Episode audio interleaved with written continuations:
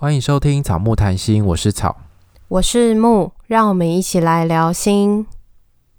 我们是两个咨商心理师，在这里我们会和你轻松聊聊心理咨商、心理学与亲密关系。樱花美术社创立于一百零八年，希望设计更有生命力，迈向创意商品及商品客制化。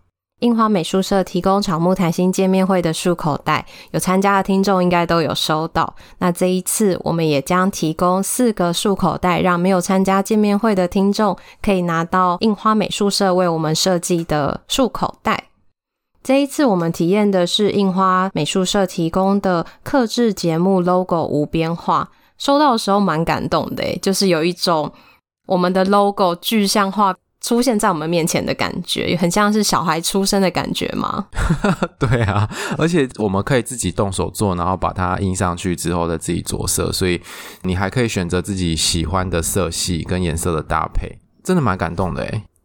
所以想要看我们的成品吗？记得到 IG 或者是 FB 看一下我们的贴文，就可以看到我们的美术天分到底是怎么样。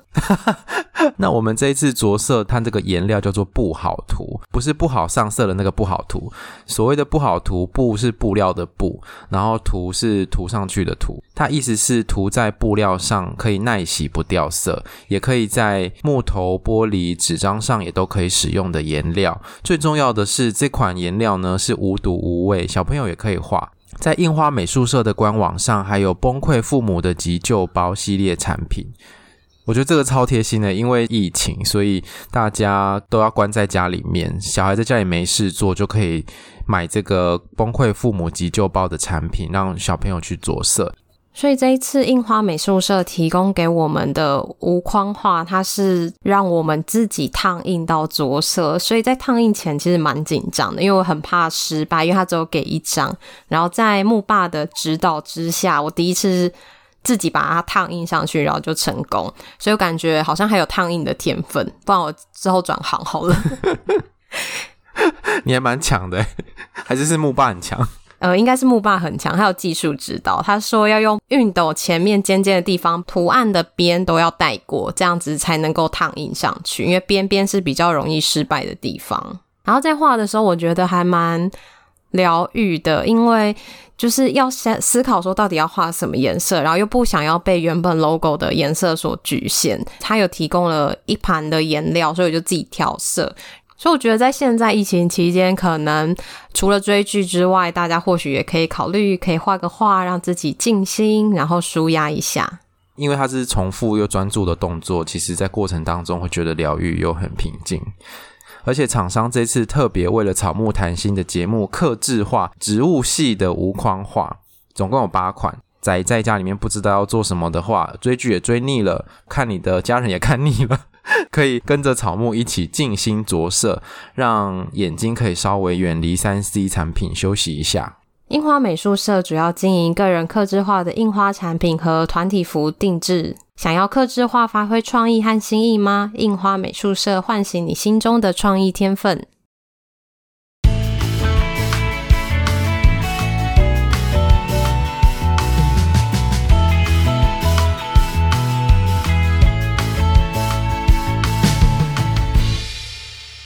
本集音乐由 OU Music 提供。我们今天邀请到一位一样是跨海的 Podcaster，是香料茶时间。那香料茶时间的主持人是 Pin。那他呃，在他的节目里面，其实也有介绍到很多跟心理健康相关的主题。那我自己有听了几集，觉得非常的有趣。今天非常开心有这个机会跟 Pin 一起合作。耶那我们今天。哎呦耶！自己自己 Q，大家好，我是香料茶时间的 Pin。对啊，那你要不要介绍一下你自己？好啊，呃，我是一个。呃，我的我的频道是香料茶时间，然后我主要是谈移民生活、海外工作等等的这些呃主题，然后另外还有少数议题，也就是刚刚草提到的，像如果跟心理健康有一些关系的题目，我也会看来宾来的状况，然后我邀请他们谈。所以我其实在我的频道里面也谈过什么是成瘾的的状况，然后英文频道里面也有谈过拔毛症啊、的两集。那我现在住在美国的。科罗拉多州丹佛。所以如果你把地图打开的话，我在正中间，再往西边一点点。那我在这里啊、呃，念博士班。你真的很猛哎、欸，在那里念博士班，这就是我的梦想。可是我一直没有去实践的部分，其实蛮辛苦的。我觉得真的要慎选哎、欸。你说慎选学校吗？还是慎选国家？是就一个选择，因为我觉得学术界不是适合每一个人的。那我我即使这么爱学习跟研究，还是觉得很辛苦。毕竟是要用另外一个语言来。做研究啊，书写啊，跟阅读，嗯，所以会花很多的时间。好，那我还是先缓缓好了，很容易被说服。没关系啦，我觉得如果你真的很想要做这件事的时候，你就会开始动了。你开始念博士班几年了？那现在是博四，要呃暑假之后就博五了。嚯。蛮久了耶，对啊，花蛮多时间了。没错，你这段时间里面，你会觉得压力很大吗？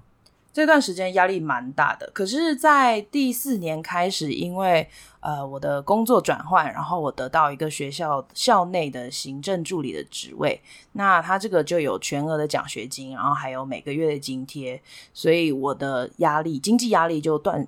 就是顿时间变得很小很多，要不然前面三年都是要靠自己打工啊，或者是呃兼很多份的工作去去赚这个学费。天哪，听起来好辛苦哦，好 可怕。那好，我们今天的主题呢，其实是要讨论压力跟体重的关系。对，呃，如果是我们以前的听众就会知道呢，草我本人呢就是。在压力大的时候，就会习惯性的去进食，吃一些高热量的东西，会觉得啊，心情真的太被抚慰了。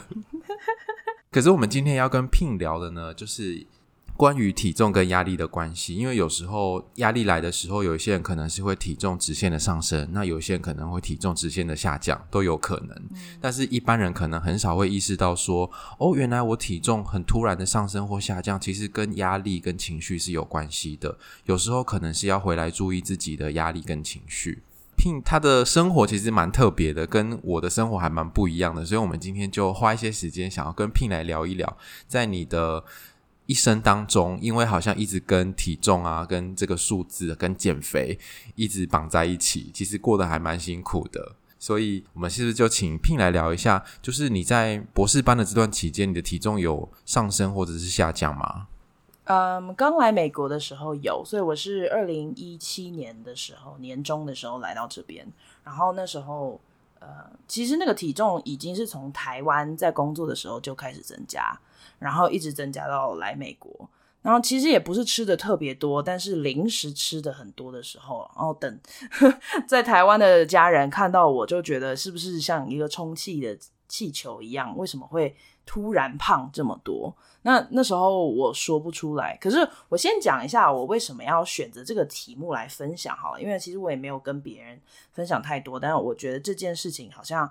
呃，在我最近是可以开始面对的。其实不是只有我自己在压力的时候会一直吃东西啊，然后体重这样上下，而是其他也有一些人也是这样子。那我觉得我从小就不是一个偏瘦的人，在台湾的标准里面，我就是一个健康的人。可是当我呃进到了五专，然后家里的关系变得比较紧张，然后后来呢，我又开始有了零用钱，我就发现我自己一直常常去学校的超商买那种高热量的零食吃。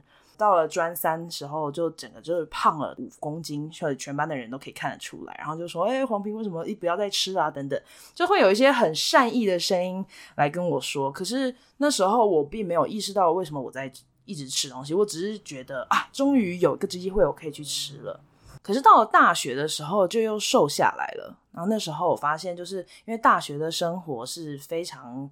多彩多姿的，然后有很多同学啊、朋友什么，即使吃很多，好像就我的体重也也就是回到一个正常的状态。可是当我到了要开始准备硕士班的时候，就又开始胖回去了。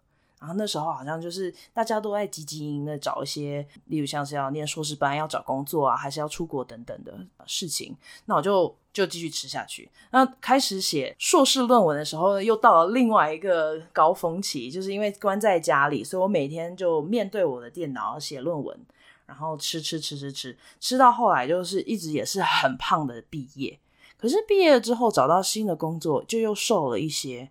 那我就。我就一直在这个上上下下里面起伏很多次。那旁边的人讲话的时候也，也会觉得，哎，反正 Pin 就是一个不太注意美观，或者是不太注意体重的，所以他们讲话都完全没有滤镜，就会只会说，哦，你最近胖很多哦，或者是说，哦，他就是没有在注意啊，就不要再吃了，再吃你就是会会真的会胖死。所以对于我来讲，我觉得我的个性可能会带给别人一种感觉，就是说，哦。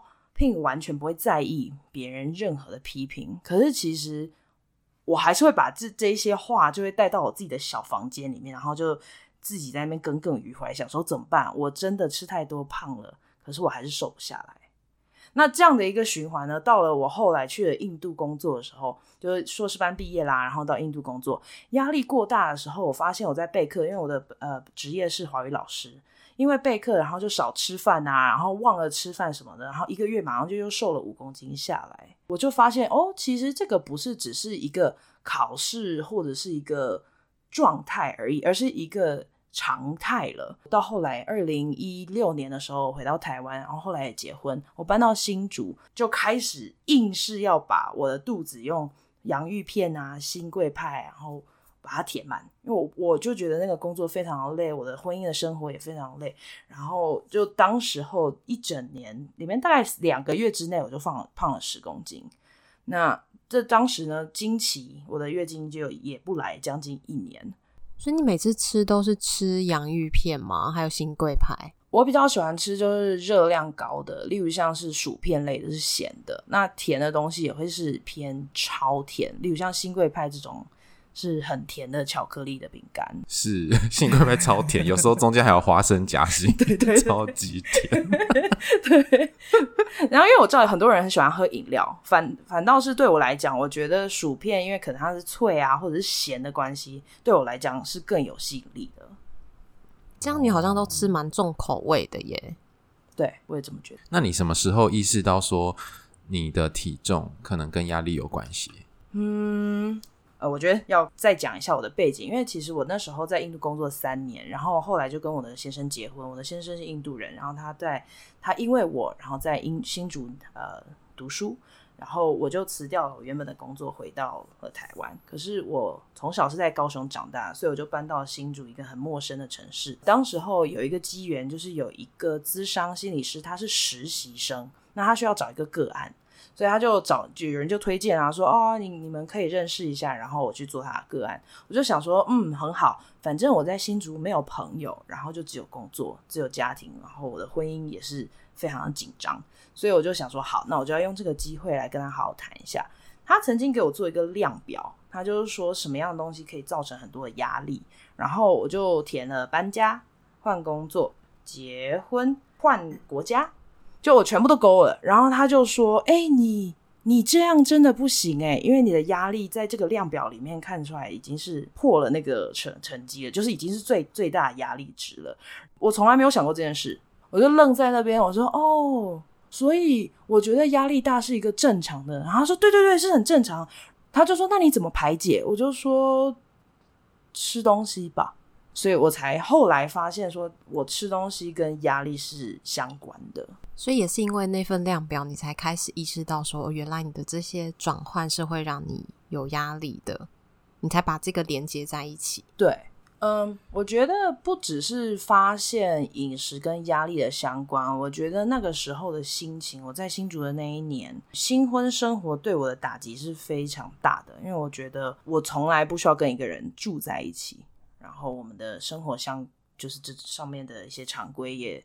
差很多，那所以我常常是在哭泣里面，就一边哭一边睡着的。我也不知道跟谁说，我也不知道发生什么事情。我就想说啊，可能每一个人结婚都是这样吧。呃，那时候就有半年的月经都没有来，可是后来我们就我就直接申请到美国来念书啊，然后就我的个性就是比较行动派，然后就很冲冲冲的那种，所以我没有多想我。没有想过月经没有来对我的身体是一种警讯。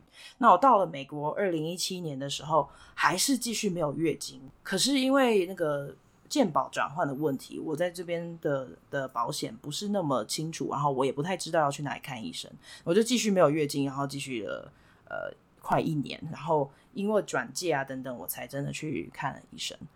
然后就问他说：“哦，为什么我月经没有来？”可是，在同时呢，呃，我在发脸书文的时候，我也有说，请大家不要再逼我了，我真的没有怀孕。因为很多人就会问，看到我的照片就说你是不是怀孕了？然后我就会说没有，我的肚子里面没有小孩，只有脂肪宝宝这样。然后所以，对对，可是只有 chips。然后我就我就觉得我可能需要用这样乐观或幽默的方式来面对这一切，大家的关心或者是呃。评论。那其实，在中间有一个朋友，他也是从小就看我长大，他就私讯我，他就说：“嗯，你可能要注意一下你的内分泌有没有失调，因为如果你一直瘦不下来，他自己本身就是这样。”他就说他内分泌失调。然后我就哦，好，我去问问看。所以刚好也约到了医生，我就跟他谈，我就说我的月经没有来，然后我的朋友问说是不是内分泌失调？那你们觉得怎么样？医生那时候，我那时候是去看妇产科，然后他就问了我很多的问题，例如像说，嗯，你有没有啊、呃、晚上盗汗啊，或者是心心情忧郁，或者是呃你的身体开始长比较多的毛发等等，我都觉得没有。然后他就另外再问了一些问题，例如像说你会不会常常长痘痘，然后我就嗯没有，因为我的皮肤是干性皮肤，然后在科州又非常的干燥，所以也没有长痘痘的问题。他就说嗯，可是因为。你这么多月经都没有来，我们都在怀疑你是不是得了 PCOS。然后我就哈什么 PCOS？然后他就念了一长串的病名，我就听不懂。然后我就说可以请你写下来嘛。然后我就回家查，查完之后发现它的中文就是我们常听到的多囊卵巢症候群 PCOS。那那时候我的体重已经就原本比原本来来美国的体重又增增加了五公斤，所以呃妇产科医生就说，我觉得。你应该要去了解一下为什么你的月经一直不来，你会不会是压力很大？然后我就说，哦，对，压力很大。他就说，嗯，那我觉得你可以去咨商。然后我就，哈，我我压力大，我要去咨商，那那那我要去哪里咨商？所以他们就帮我转介了。然后我就在学校里面开始这个咨商。那透过咨商，我就发现，哦，原来我在新环境啊，工作啊，我在念书，然后还要。面对我新婚的压力，因为我跟我先生是不同国籍的，我们两个也都对美国没有任何了解。那那时候我才开始在职场里面谈一些我为什么会觉得我压力很大，然后我的情绪等等。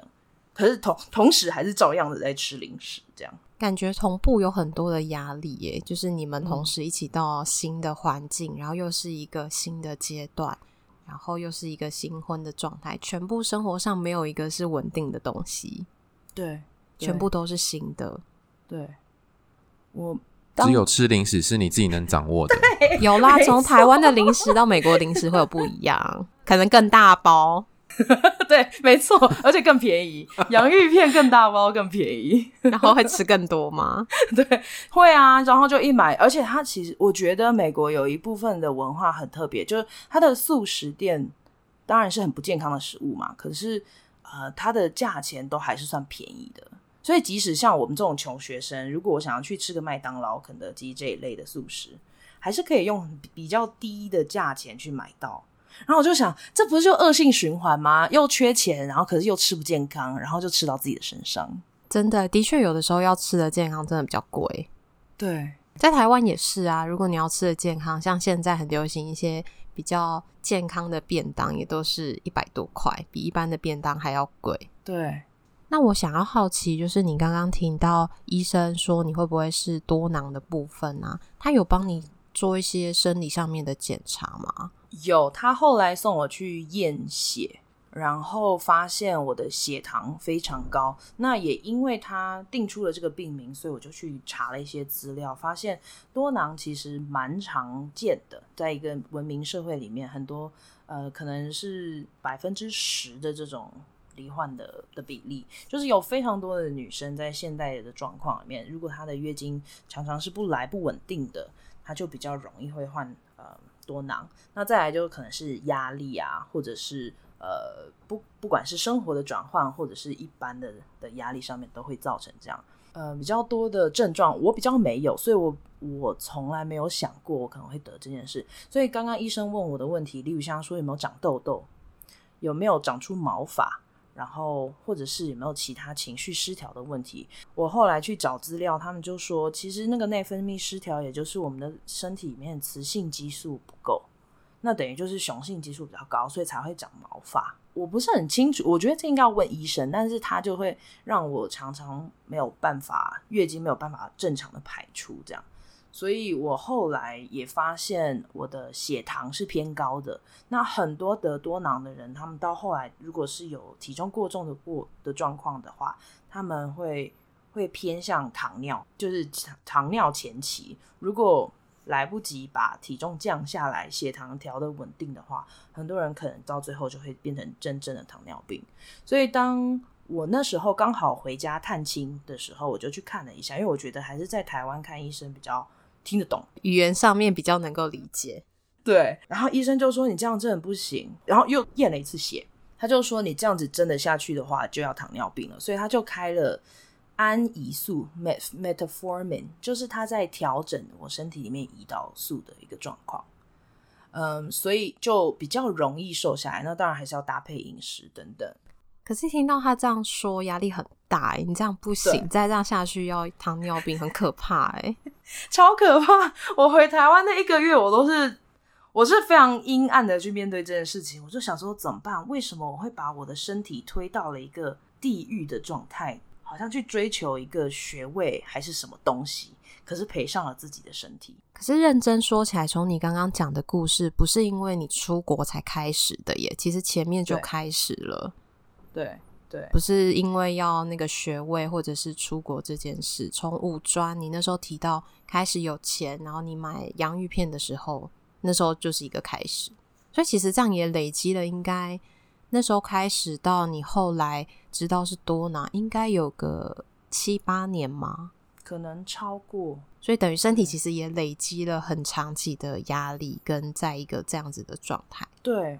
那我觉得你点到一个很重要的关键，就是这件事情好像一直延续，可是我从来没有发现，我只有发现哦，我又胖了，哦，我又瘦了，胖了啊，怎么办？怎么办？瘦了啊，好开心哦，那就这样吧。所以我从来没有去想它的原因是什么。这个也跟你的习惯有关，对不对？你好像会比较是在行动，但是你不会去想，因为你好像有发现说，哎，好像有些怪怪，但想说算了，应该还好吧，大家都这样。对。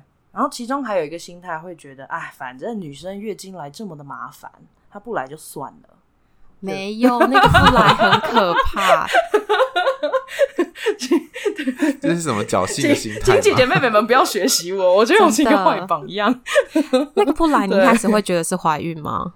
不会，因为我那时候也都没有男朋友啊，所以也没有性生活。所以从来不会担心说有没有怀孕，就是没来这样。然后结婚之后也觉得哦，我以前婚前都是这样不来，所以现在这样子也还好。对对对对对对，没错。你都是一切合理化在说服自己耶，怎么办？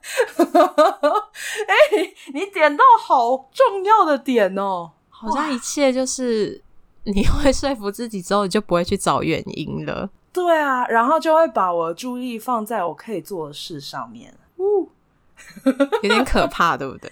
有一点，对，现在讲起来好像对，没错。这样我们觉得你人好温和哦。就是如果是我刚刚就想到，如果是思豪，他就开始骂我们。为什么？因为我们之前也是点到他什么状态，然后他就骂我们很贱，在节目上骂我们很贱，然后我们就天哪，这个。你好温和哦，你人好好哦。没有，因为我很我我觉得啦，我从小就是一个很乖的小孩，很认真的学生，所以如果碰到什么问题，我会很想要去解决它。那可能在整个多囊的过程里面，我想要解决的事情，并不是我的身体的问题，而是例如像我想要把工作做好，我想要当一个好太太，我想要当一个好同事，然后我想要怎么样怎么样怎么样申请一个学位的，所以就。不会把我自己的身体放在我的优先里面。可是你身体自己出了状况，为什么没有想要找到问题在哪里，然后去解决它？如果你是一个会想要去解决的人的话，为什么身体会被你排在后面？这个问题真的很好诶，我觉得没没有知觉，但是你应该有觉得怪怪的吧？例如说月经不来，它其实是一个蛮反常的事情。但好像就因为想说别的事情很忙，那就先处理别的事情，这个事情就先算了。对，没错。好像你看到的事情都是处理外在的事情，就是你自己的这件事都不会是摆在前面的。我最近做了一个一个测验，然后我也不确定他是不是真正的心理的测验还是怎么样，反正他就在看那个外在动机跟内在动机，然后我测出来就是完全是。面对外在动机是非常强的，外在期待应该是这样说，就是 external expectation。所以等于说，如果我的工作要交，我一定会先交，然后或者是我的报告啊，或者是其他朋友的事情，我一定会先去先去处理这些外在。可是我的先生就跟我相反，他是比较内在的，他会先自己问说：“我这件事情一定要做吗？为什么一定要做？”所以我就发现我的个性里面是把自己排比较后面，把别人排比较前。然后在你面对压力的时候，也的确就是这样，你的身体就被放到最后面。对，然后你的心理也是，就是当你压力很大的时候，你可能就是会靠一些方式去疏解压力，而没有真正的回来看一下自己到底是怎么了，或者是什么东西让你压力这么大。而且我觉得我会不想去麻烦别人，就很多人不就说啊，心情不好要找朋友说啊，找家人说，可是。可是我会，我的心里面认为，哦，OK，可以找别人说，可是说了可能也没有用，或者是说了反而增添人家的麻烦，他们要担心我，所以我就不太会说很多，都是自己面对，面对完了，等到我觉得这件事情差不多了，好，可以跟别人分享的时候，我就再把它拿出来聊，然后有时候聊的方式就是就是笑啊，或者是开个玩笑啊，然后对自己解嘲的这种倾向，很多人。听到的时候都会吓到，然后我觉得我可以继续说，就接下来的时候，就是我回到台湾，然后第一第一年回去，大家都是这样说，要说少吃一点啊什么。第二次回去啊，然后我的干妈就很认真的就看着我，然后就说：“哎、你是不是在美国都吃得很不健康啊？然后是不是都在吃一些薯条或炸鸡？”那那时候我就突然觉得，为什么这么熟的人要这样的指责我？然后我就感到非常的委屈。然后我就说不出来，可是我当场就哭出来了。呃，我就说我真的很累，然后婚姻很难，人生很难，对。然后全场也很难，对，很难。而且那时候是一个小 party，所以我们在吃吃饭之前的时候在聊这件事，然后全部人就卡在那里，想说 Pin 怎么哭了？这样，我是到那一次我才发现说，哦，我真的好像被戳一下，就已经太紧绷了，一戳马上就是溃堤。因为大家好像都不知道你面对的压力，可是大家看到的都是你的外在、你的体重，因为你不会跟他们分享说哦，你工作的压力或是什么，你都习惯是自己一个人去面对。然后呵 我心里常常会想，就是啊，反正没有人要问这件事情，我就不用说了。我觉得我对于别人的那种。眼光或注意力是非常敏感的。如果有一个人，他可能眼神转了一下，他没有想要听我继续讲，我就会直接收起来，然后就会，那你来谈谈你的事情，我就直接会换到别人的身上，以至于就常常，嗯，在聚会里面，我都只是聊可能百分之五啊我自己的事情，然后大部分的时候在听别人说。所以他们的问题，我觉得可能也是有道理，因为他们就只会说：“哦，你就是要少吃，你不能再吃啦。”然后尤其美国就是很知名的一个不太健康的饮食习惯，所以那个压力放在我身上的时候，我就觉得很委屈。你跟别人讲的那百分之五，是不是也是轻松的事情？对，所以你几乎所有的压力都是自己去面对，然后给别人看到的样子，其实不是你真的样子哦。蛮压抑的感觉哦，讲到这好想哭哦！我的妈呀，你们有来宾在在节目上哭的吗？就我觉得你们 只有我本人啊，只有我本人自己录一录在哭。可是可是你们讲的很真实诶，我都觉得哦，我这样的状况好像有点多年，很长时间。可是这个长时间其实也可以理解啊，因为当你没有意识到的时候，这个就是一个很自然的。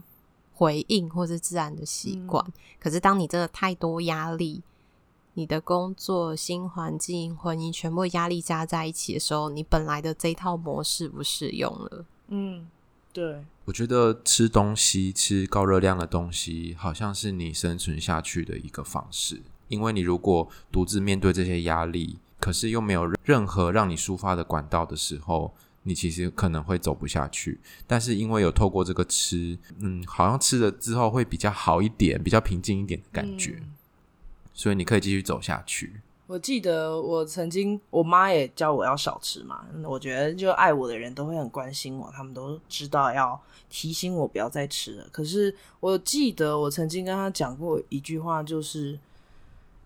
妈妈，我现在生活里面已经没有任何可以控制的东西了，你就让我吃吧，因为吃的东西是我可以唯一控制的。然后，如果我连这一点点的乐趣都没有的话，我觉得我会人生或者我的价值观可能会瓦解。可是现在在重讲这句话的时候，我觉得有点可悲耶，就好心酸。对啊，听起来很心酸呢。我这，但其实你应该还有很多东西是可以控制的啊，可是很难呢，我觉得。新的工作，然后新的领域，然后我也不是很知道要怎么样跟一个异国婚姻的先生相处，所以就就是在新竹那一年都是吵架度过的，对，就很很孤单，然后又没有朋友，所以就更不会讲。可是有朋友的时候，你好像也不会说啊，唉，怎么办？我是不是病入膏肓了？你 你戳破盲点哎、欸，怎么办？而且我跟你讲，我我我希望不要超过时间什么的。但是这件事情在美国还是一样。Oh my god！我真的就在播客上面讲这件事，就是我来美国朋友就更少啦，因为连跟台湾的朋友好的都还要另外约时间聊，可是时差的关系真的很难。常常联络，可能就是讯息来一个几句就这样子，所以我真的如果有什么事情要要抱怨、要疏解、要聊什么，很难呢。所以我就还是只能跟我的咨商师聊。这样你在美国会想要建立新的交友圈吗？会，可是我觉得很不容易。我。不是很知道为什么，我最近一直在想这件事情。我觉得我的同学，我是我们班就是唯二的国际学生。那我同学就是十五个人里面，十三个都是美国当地的人，他们也都有自己的工作。那在我工作的状况里面，因为我很大一部分是独立工作，例如像我是兼差口译啊，或者是家教。然后像现在我是在办公室里面的行政助理，所以我基本上也没有太多的同事。那在碰到去年疫情一直到现在，我在家工作也已经超过一年了，所以我觉得我的社群并没有很多。我也去教会，可是，在那个文化背景上面不还是不太一样。因为美国长大的华人跟我这种真正在台湾长大的华人是差很多的，所以就有时候连语言啊，我都还是要去适应。就然后又回到那个不想要麻烦别人，所以就不太会一直把我自己的问题跟别人说。感觉很需要找到那个当地的华人交友圈的感觉。对，就是你们可能共同都是留学生，都是外籍的学生。有有一些，可是我后来发现他们都比我小七八岁以上。然后再来就是我也已婚嘛，大部分的国际学生，呃，如果是从台湾或华人，他们大部分是没有结婚的，也比较年纪小。那再来就是我结婚的对象还是一个很特殊的，比较少有台湾跟印度的结合，所以很多人在问到说啊，你带你先生来啊，你先生带你来美国啊？然后我就我说啊，不是，对，我不，我带我先生，而且他是印度先生，还不是那种我们普通会想到的那种白白人先生，其他的国家，对对对对对对，白人先生配华人太太的那种也不是，所以嗯。我不知道会不会因为是这样的关系，就比较难真的交到一些更紧密的朋友，因为我们的生活上面就是本来就已经差很多了。感觉你的婚姻也好适合聊一集哦。对啊，就是那个文化差异，不知道会发生什么事。对，好，我们可以再准备一下。好，我觉我觉得需要好好消化一下。光想就觉得很困难呢，就是吵架还要用英文吵。对，对啊，没错。对，我觉得就是我们用英文吵很难，他他们用英文吵也很难。不管有没有通顺，还是很难，因为气急败坏的时候，那语言还是中文出来比较多。那你现在面对压力啊，除了吃，除了跟心理师聊之外，你还会做一些别的事情吗？后来就因为发现不能再。再吃这么多碳水化合物或糖类嘛。那呃，我哦还有一个很特别的，就是多囊的的这个症状啊，它其实就是要靠减重。体重降下来，其实血糖也会降下来。可是它的特性，也就是因为它的胰岛素已经会阻抗了。专业的名词，我觉得大家可能要去查一下。但是我大概只了解的状况是，因为我过重，然后呢，胰岛素又没有办法发挥功用，所以我的血糖降不下来，因此又瘦不下来。可是瘦不下来，我又一定要瘦，所以就是会一个很奇怪的循环，就是需要瘦，瘦不下来，可是就一定要瘦。那到底要怎么办？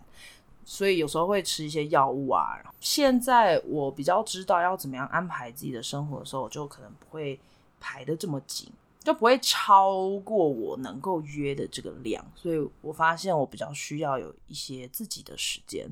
那虽然我可能还是很想要出去跟人家约啊，出去玩啊，或者是朋友来我们家晃啊什么的，我觉得就就自己可以建立一点界限，我就知道。OK，如果这个礼拜已经很累了，可能约朋友不是一个我需要的状态，我可能需要休息。那还有，如果天气好的话，我就会特别出去，呃，固定的走路运动这样。所以你听起来是之前都会把行程排得很满，然后事情安排得很紧凑。对，我的行程排得满，其实也不会是我完全愿意的，因为如果我行程是空的，我就赚不到钱。所以我宁可就是这个时间排工作，那个时间排工作，所以常常身体是很累的，心中又孤单。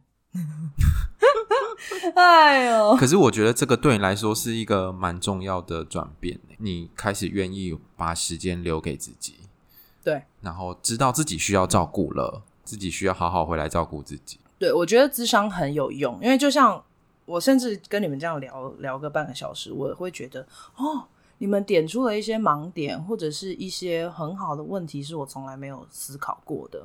咨商师会用发问的问题来帮助我去思考我现在身身体的状况、心情的状况。然后，我现在经历过三个咨商师，他们会问一些问题，然后引导我去想过去是不是有什么事情造成我是这样子去面对现在的情绪啊等等。我真的觉得是一个解锁，哎，就好像潘朵拉的盒子一打开，就是一大堆的东西飞出来，然后有些东西就塞不回去，你就别塞了吧。对，我觉得你们是你们是不是目标就是就是就是帮人家打开盒子？对啊，就是清空的盒子。可是那些东西出来之后，我们要整理吗？对啊，对啊，是要去整理，而且我觉得好像。因为多囊的关系，可能会把焦点放在减重这件事情。可是，其实减重这件事情很大一部分可能也跟心理健康、跟压力有关系。所以，如果没有处理心理这一块的话，其实要维持在减重这件事情也蛮困难的。没错，今天就是很谢谢 Pin 来跟我们聊了很多，就是自己身体健康跟心理健康的关系，还有怎么样来关照自己。那我最后想问你一个问题是：如果亲友一直关心你的体重，关心你的身材的时候，你觉得要怎么样回应会比较健康？有时候亲友常常只是问一问而已，他们。我我不觉得每一个人都是很想要听我讲完我的故事，所以就也要看那个人他是不是真的想要问我。所以如果他是真的想要问我，可能就会跟他多讲一点，我就会说我其实很努力，但是我现在得了多囊等等，我就讲。那通常如果他们听到我已经得了多囊，就不太会再逼我，他们会说那那是不是啊压力要再减低啊等等，他们就会比较认真的去理解我现在的状况。那如果有人只是随便问一问的话，那我就会轻描淡写的带过啊，然后我就说，对啊，对啊，对啊，你是不是在期待怎么有什么改变啊？或者是好，我这个目标就是瘦回来给你看看，就 把球丢回去给他们这一类的，反正就是那种天马行空的回话，因为我很会讲这一类的话。如果不太熟，或者是没有真的要听下去，我会那样子回应。所以他可能要做一些分类，看看对方目前到底是想知道什么。我觉得会比较容易分辨啦。那我们请木来示范一个回应好了。示范嘛？可是我刚刚是想到那个、欸，哎，刚刚 Pin 讲的会很像是，当你观察到对方有意愿要了解你的时候，你让他多知道一点，他们其实就会知道你的状态，就不会一直在 focus 在吃这件事。对。没错，嗯，不是他们不想要多听你说，而是你好像开始说的时候，他们也才有机会了解你。对对，而且他们很多时候是担心跟关心，只是他们不知道要用什么样的语言来靠近你。嗯、对，然后都用一些让人家受伤的方式。我我觉得台湾的文化或者是亚洲的文化常常是这样，我们在关心外面会再包一层酸酸的言语在外面。这个问题就让大家自己想一下。很多时候，其实心理健康会影响到身体的健康，这个我们在节目里面常常讲。大家如果身体有一些状况，或者是发现各种状况的时候，其实都可以回来看看自己的心理，然后多关心自己，多照顾自己。在香料茶时间还有另外一集是等一下你们被我访问的。对。我们这这集有姐妹做!